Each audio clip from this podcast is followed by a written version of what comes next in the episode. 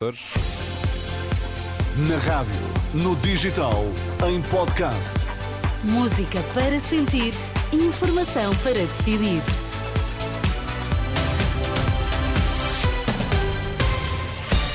Notícias na Renascença, para já os títulos em destaque, Miguel. Só amanhã vão ser conhecidas as medidas de coação de Fernando Madureira e dos outros suspeitos na Operação Pretoriano.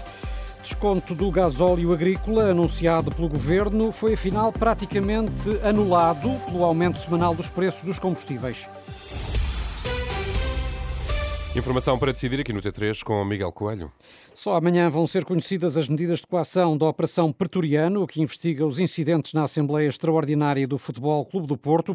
À exceção de três, todos os restantes arguídos ficam em liberdade e regressam amanhã ao Tribunal de Instrução Criminal eh, do Porto para ouvir as medidas de coação, o que deve acontecer a partir das quatro da tarde. De recordar que o Ministério Público pediu prisão preventiva para Fernando Madureira, o líder da claque dos Super Dragões. Já em Lisboa, o interrogatório a Pedro Calado foi suspenso. O ex-presidente da Câmara do Funchal regressa amanhã ao Campos de Justiça para continuar a ser ouvido no âmbito do processo que investiga suspeitas de corrupção na Madeira.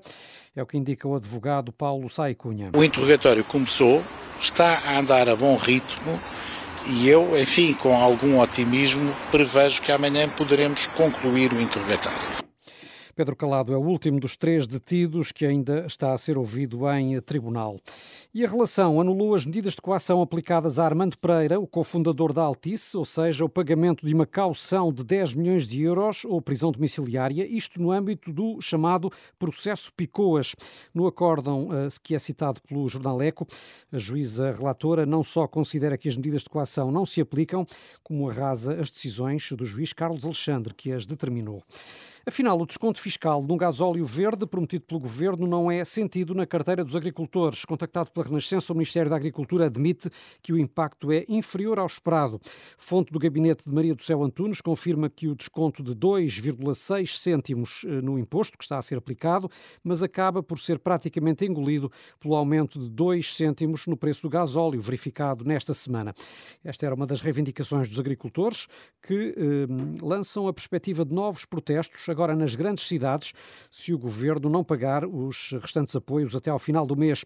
O porta-voz do chamado Movimento Civil dos Agricultores, António Saldanha, acusa o executivo de falta de compromisso e diz que isso pode levar a protestos mais alargados. A data do pagamento desses pagamentos não poderá passar de todo este mês de fevereiro. Portanto, em função da data, em função dos valores, em função do, do, do que ficar assente em Conselho de Ministros, nós tomaremos uma atitude. Uma das formas de protestar que nós consideramos que pode ser efetiva é realmente nas grandes cidades portuguesas eh, fazer-se sentir que sem a agricultura e sem os agricultores eh, os supermercados não, não funcionam da mesma forma e o cabaz alimentar das famílias portuguesas não terá com certeza nem o mesmo valor nem a mesma diversidade de alimentos. Admitem dificultar a produção e a distribuição, é isso? Admitimos porque temos esse poder esta falta de compromisso e esta falta de, de seriedade por parte deste governo com os agricultores pode levar a um ambiente realmente difícil uh, em Portugal.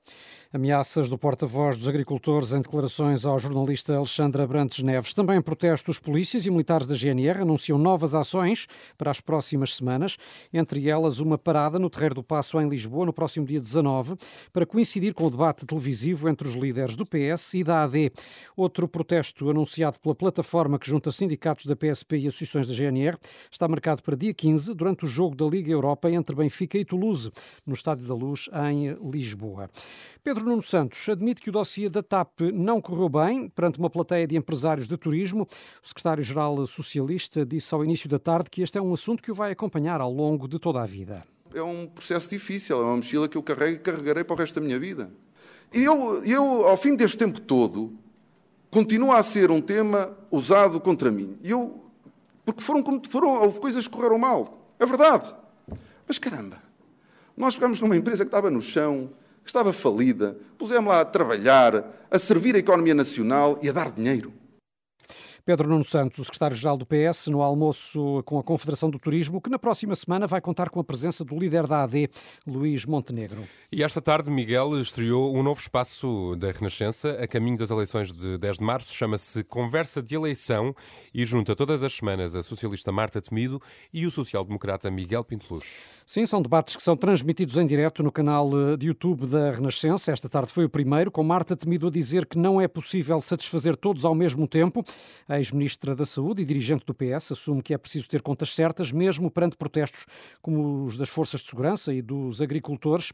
Marta Temido pede frieza às polícias e sobre a ameaça de boicote das eleições legislativas, diz que não lhe passa pela cabeça que esse limiar possa ser ultrapassado nós não passarmos um determinado limiar de eh, respeito eh, pelas, pelas várias instituições e pelas várias entidades.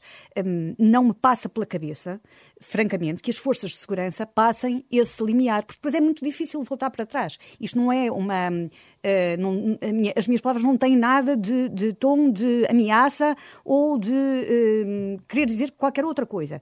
Apenas dizer isso. Nós, os portugueses habituaram-se a confiar nas forças de segurança.